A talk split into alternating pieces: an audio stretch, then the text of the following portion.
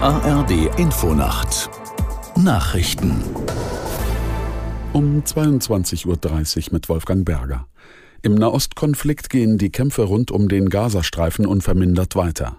Unser Korrespondent in Tel Aviv, Jan-Christoph Kitzler, über die Lage vor Ort und der Möglichkeit einer bevorstehenden Bodenoffensive der israelischen Armee. Also bisher bleibt es bei den Bombardements. Ich habe vorhin gerade mit Menschen im Gazastreifen noch mal telefoniert. Da konnte man im Hintergrund die Einschläge hören. Das ist massiv, was da geflogen wird.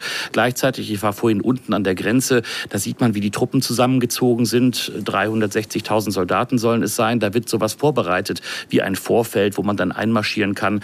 Aber das ist keine leichte Mission. Das ist erbitterter Widerstand, mit dem da gerechnet werden muss. Da gibt es wieder Tote und Verletzte, sicherlich auch in den eigenen Reihen. Das ist äh, kein einfacher Einsatz. Und vor dieser Entscheidung soll möglichst viel an Hamas Infrastruktur im Gazastreifen aus der Luft zerstört werden. In Israel hat Regierungschef Netanyahu ein Kriegskabinett gebildet. Es soll aus nur fünf Mitgliedern bestehen, darunter Oppositionspolitiker Ganz. Außerdem ist Verteidigungsminister Galant dabei sowie zwei Beobachter.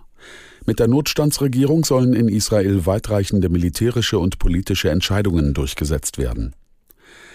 Die US-Republikaner wollen den konservativen Abgeordneten Steve Scalise als Nachfolger des abgesetzten Kevin McCarthy zum Vorsitzenden des Repräsentantenhauses machen.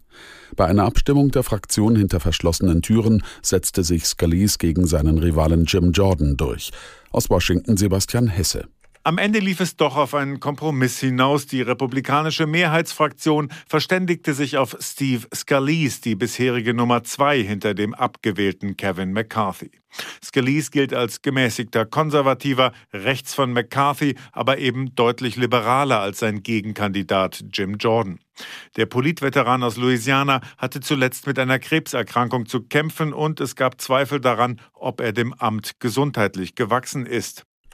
Der Schaden an der Gaspipeline zwischen Estland und Finnland ist den Behörden in Helsinki zufolge offenbar nicht auf eine Explosion zurückzuführen. Das Leck scheine durch eine mechanische Kraft verursacht worden zu sein, sagte ein Polizeisprecher. Zu der Art der Krafteinwirkung sagte er nichts. Nach Hinweisen auf einen möglichen Sabotageakt waren Spekulationen über einen vorsätzlichen Angriff laut geworden.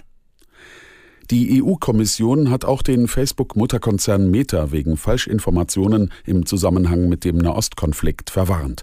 Es gebe Berichte über Fake News, die immer noch online seien, schrieb EU-Digitalkommissar Breton an Meta-Chef Zuckerberg. Das Unternehmen hat nun 24 Stunden Zeit, gegen die Falschinformationen vorzugehen. Und das Wetter in Deutschland. Nachts in der Südhälfte kaum bewölkt, im Norden Regen, Tiefstwerte 17 bis 9 Grad. Morgen im äußersten Süden und Norden heiter, dazwischen dichte Wolken mit Regen 13 bis 27 Grad. Am Freitag im Norden bewölkt, im Süden freundlich 17 bis 29 Grad. Am Samstag unbeständig bei 11 bis 23 Grad. Das waren die Nachrichten.